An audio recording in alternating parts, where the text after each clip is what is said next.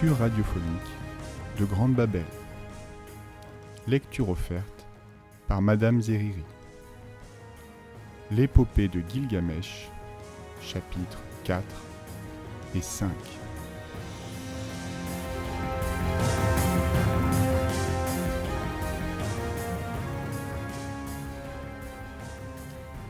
Chapitres 4 et 5, pages 41 à 57.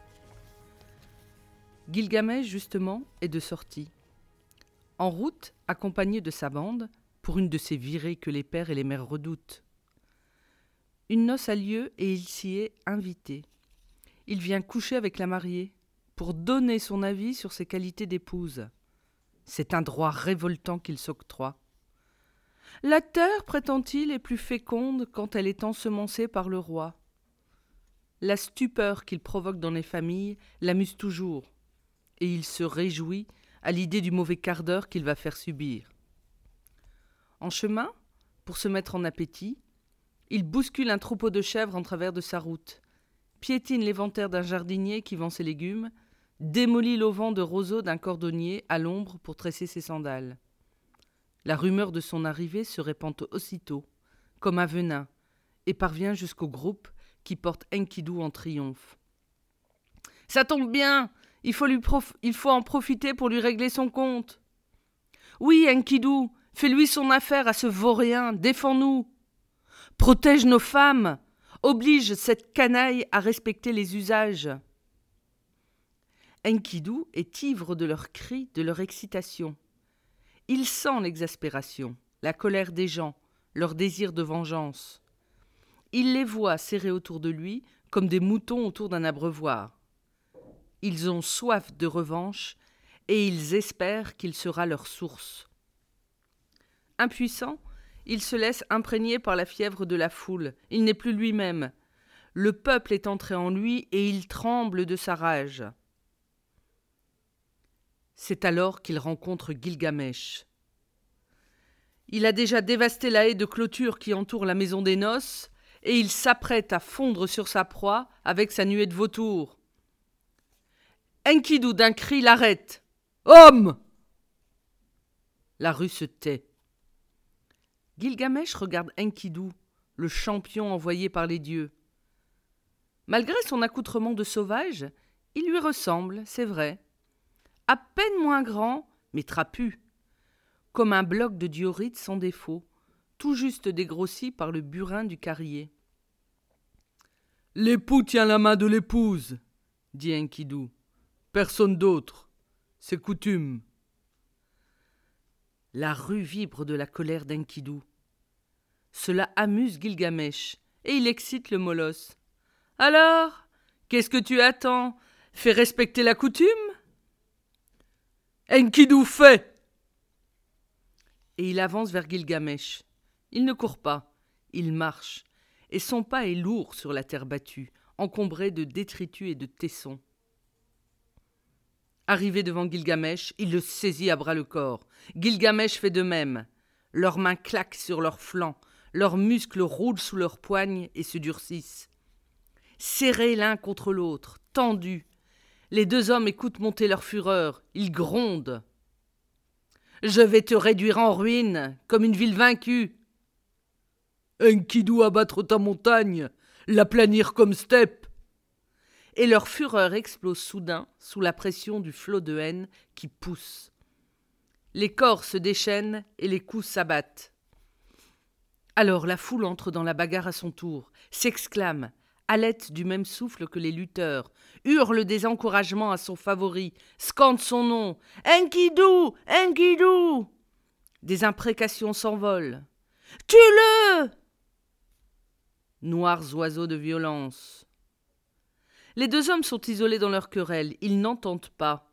Ils se repoussent pour s'élancer à nouveau, s'attaquer, s'ébranler.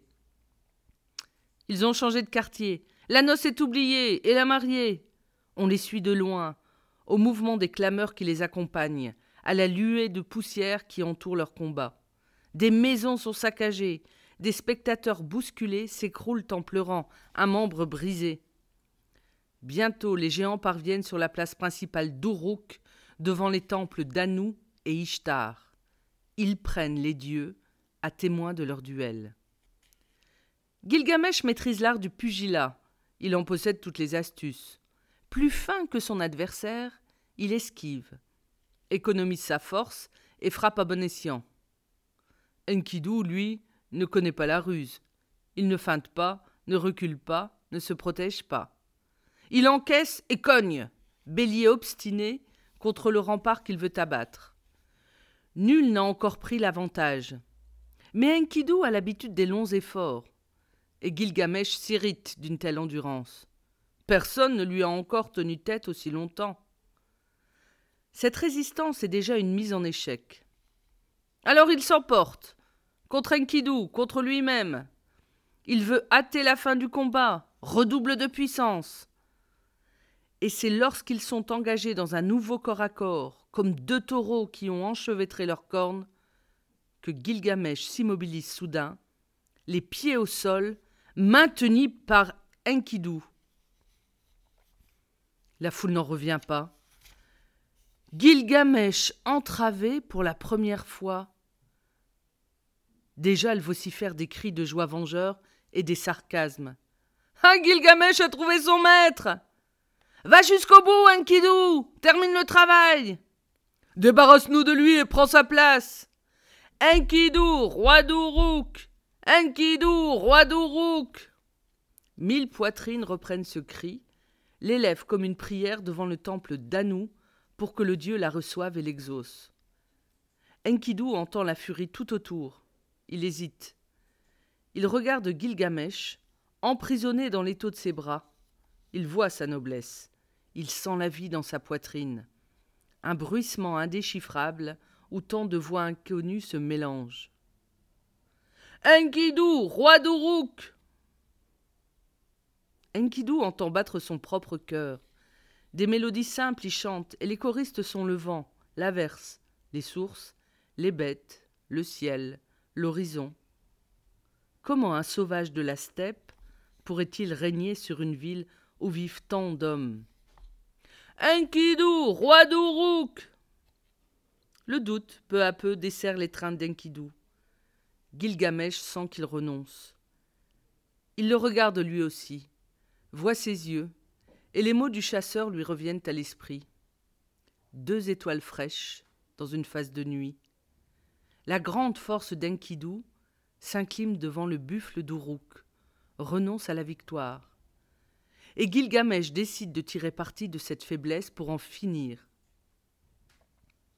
D'un mouvement vif, il se dégage, puis saisit le poignet d'Enkidu et lève son bras en riant, comme on désigne un vainqueur. J'ai trouvé mon semblable lance-t-il par bravade au peuple qui l'a hué. Le voici, c'est Enkidu, le lion de la steppe. La foule se tait, plombé par la stupeur. Quelques cris s'élèvent encore, çà et là, contre Enkidu maintenant. Sa démission, sa lâcheté, et des plaintes, et des murmures. Les dieux nous ont abandonnés, pauvres de nous. Le buffle a fait alliance avec le lion. Où nous conduira un pareil attelage? Les silencieux du pays retournent au silence, baissent la tête et s'en vont à leurs occupations.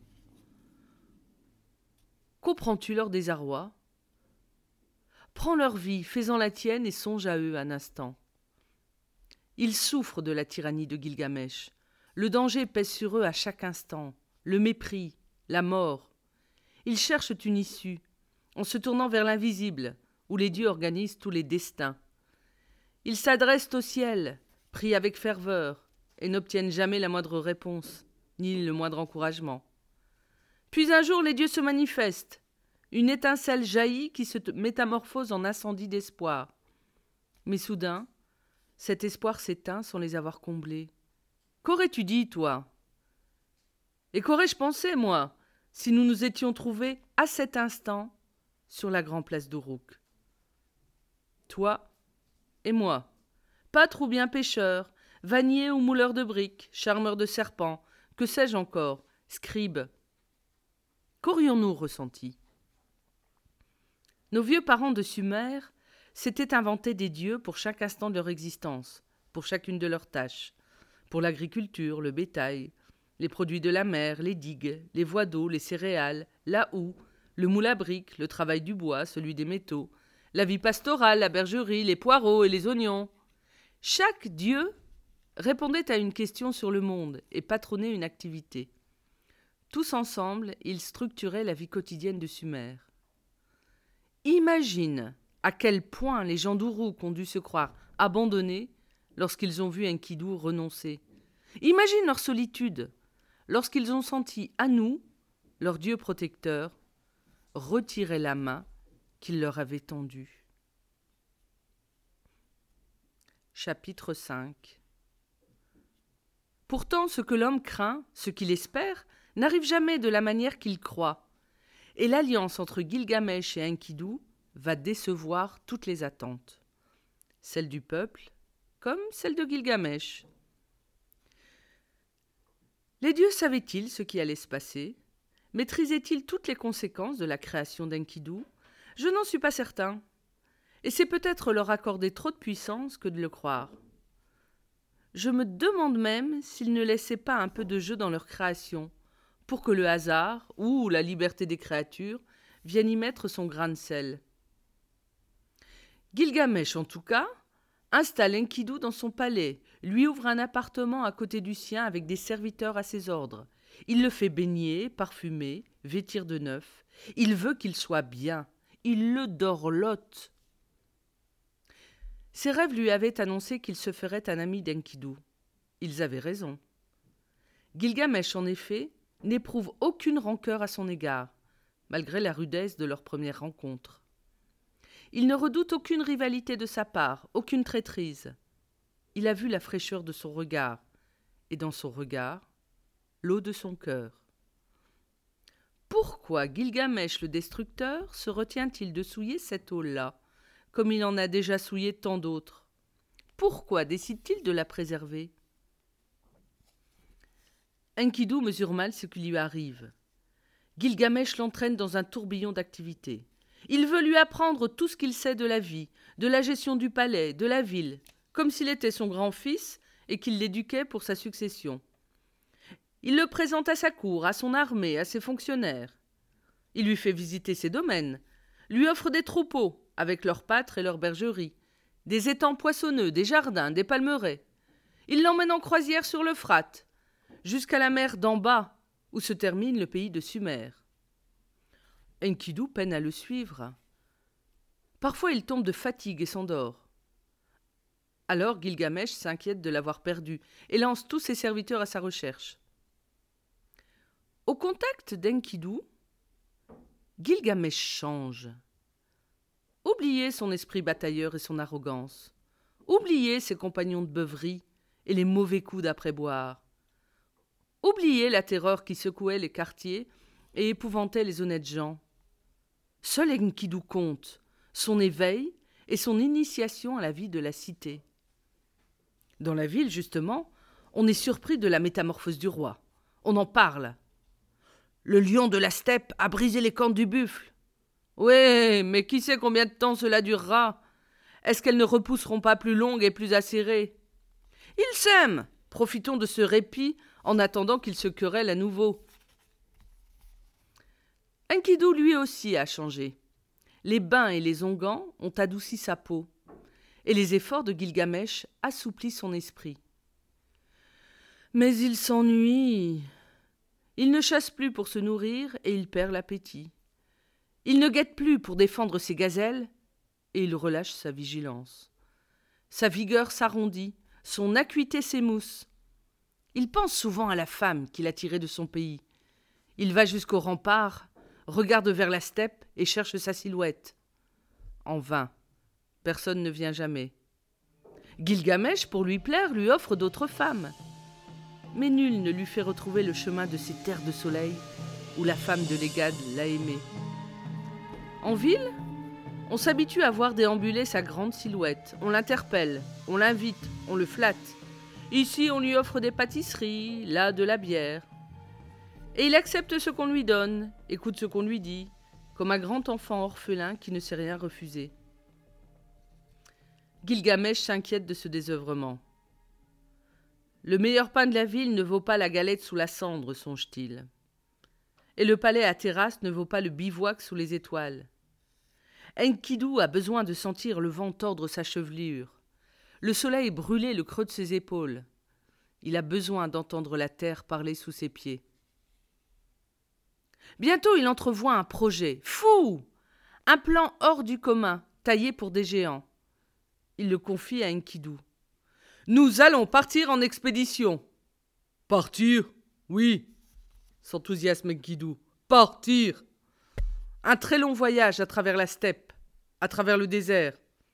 Oui, voyage, steppe, steppe. Enkidu frémit d'impatience, applaudit. Il faudra quitter le pays entre les fleuves et marcher encore jusqu'à la montagne des cèdres. Là, nous tuerons Umbaba, le gardien de la forêt, puis nous massacrerons les arbres. À l'évocation de Umbaba, Enkidu se ferme soudain et sa joie tombe. Non. Quoi non? Non. Umbaba, mauvais. Enkidu connaît la montagne. Jadis depuis la steppe, il s'est aventuré jusqu'à elle. Il a vécu, sous le couvert des arbres pendant plusieurs lunaisons, mais un jour, Umbaba l'a découvert. C'est un monstre terrifiant. Il a plusieurs cornes. Il attaque de partout, en même temps. Il lance des roues de feu, ouvre des crevasses dans le sol, commande aux arbres, qui se dressent sur leurs racines, et court pour chasser les intrus. C'est ainsi qu'Enkidu est revenu dans la steppe, épouvanté pour ne plus la quitter. Umbaba magique hurle-t-il en gesticulant pour mimer ses pouvoirs. Et il répète Umbaba magique, Umbaba magique, pour convaincre son ami qu'ils n'ont aucune chance contre le monstre. Gilgamesh le regarde revivre sa peur, puis lui parle avec douceur. Calme-toi, Enkidu. À cette époque, tu étais craintif comme un animal, et tu ne savais pas raisonner ta peur. Aujourd'hui tu es un homme, et je suis là, à tes côtés. Je vois que tu es malheureux, ton ancienne vie te manque. Je veux t'aider à la retrouver, car tu t'abîmes à rester sans rien faire. Voilà pourquoi je te propose un grand projet. Umbaba est magique, tu as raison, parce que les dieux l'ont choisi pour protéger leur forêt. Mais moi aussi je porte l'étoile des dieux sur ma tête. Grâce à ma mère, la déesse Ninsuna. Alors ensemble, nous avons une chance de vaincre. Une rude bataille nous attend, c'est vrai. Mais notre mérite sera plus grand d'avoir accompli cet exploit. Et nos deux noms se répandront sur tous les pays, comme un raz-de-marée. Enkidu écoute Gilgamesh sans en perdre une miette. Les mots l'un après l'autre le tirent de sa langueur et se freinent un chemin jusqu'à son cœur. Il y retrouve ses terres d'enfance, vibrantes, prêtes à l'accueillir. Il reste un instant silencieux à contempler Gilgamesh, puis son visage s'ouvre dans un sourire, et il accepte. Gilgamesh, magie.